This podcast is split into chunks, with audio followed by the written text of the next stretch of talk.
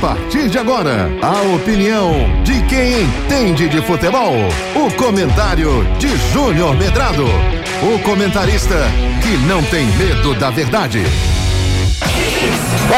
Muito bom dia, torcedor pernambucano. Chegou a segunda rodada do Campeonato Pernambucano 2024. Três jogos movimentam de, de hoje. Hoje à tarde teremos Maguari Petrolina, às 19 horas tem Esporte Retrô e às 21 horas tem Santa Cruz e Flamengo de Arco Verde. E com a rodada vem a preocupação, né? Será que teremos uma rodada tranquila em termos de segurança? O torcedor do esporte vai estar se locomovendo para ele por volta de 4 e meia, 5 horas, para chegar às 7. O torcedor do Santa está em casa ainda, está tudo bem, está no trabalho aí vai se locomover sozinho. Às sete horas começa o jogo do esporte, o Santa começa a pensar em sair de casa, então o torcedor do esporte já está dentro do estádio. Nove horas, o torcedor do esporte sai do estádio, o do Santa já está dentro do Arruda, está tudo bem. O problema é o final de tudo. O problema é a última página do livro.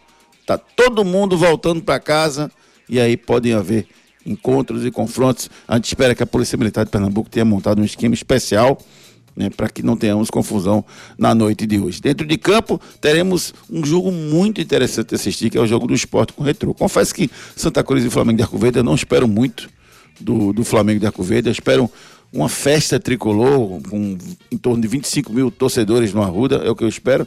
Se der 30 mil, como algumas pessoas estão falando para mim, vai me surpreender. Se der 15, também vai me surpreender negativamente. Eu espero em torno de entre 20 e 25 mil pessoas, é o que eu espero hoje dentro do Arruda. Agora, Esporte e Retro é um jogo tecnicamente muito interessante, porque são dois times que montaram seus times como queriam, com o dinheiro que tem, e tem capacidade financeira para montar um, um time bom. Os dois montaram.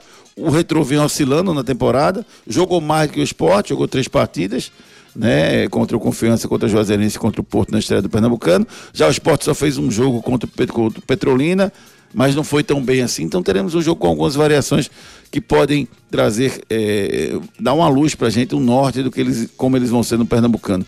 Se o, o, o Retro vencer, dá uma motivação muito grande de bater o esporte.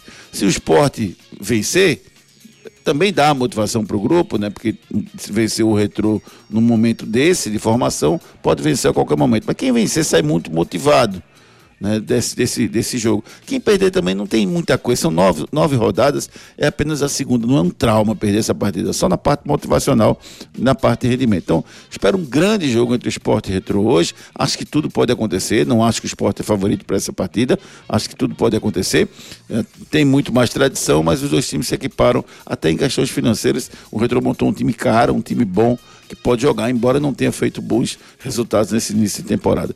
Então é isso, teremos três grandes jogos hoje, vamos acompanhar de perto todos esses jogos e trazer para vocês todas as informações dessas partidas aqui na nossa programação. Para falar da expectativa, da formação dos times, para falar das últimas informações, vem aí o Torcida Hits, primeira edição.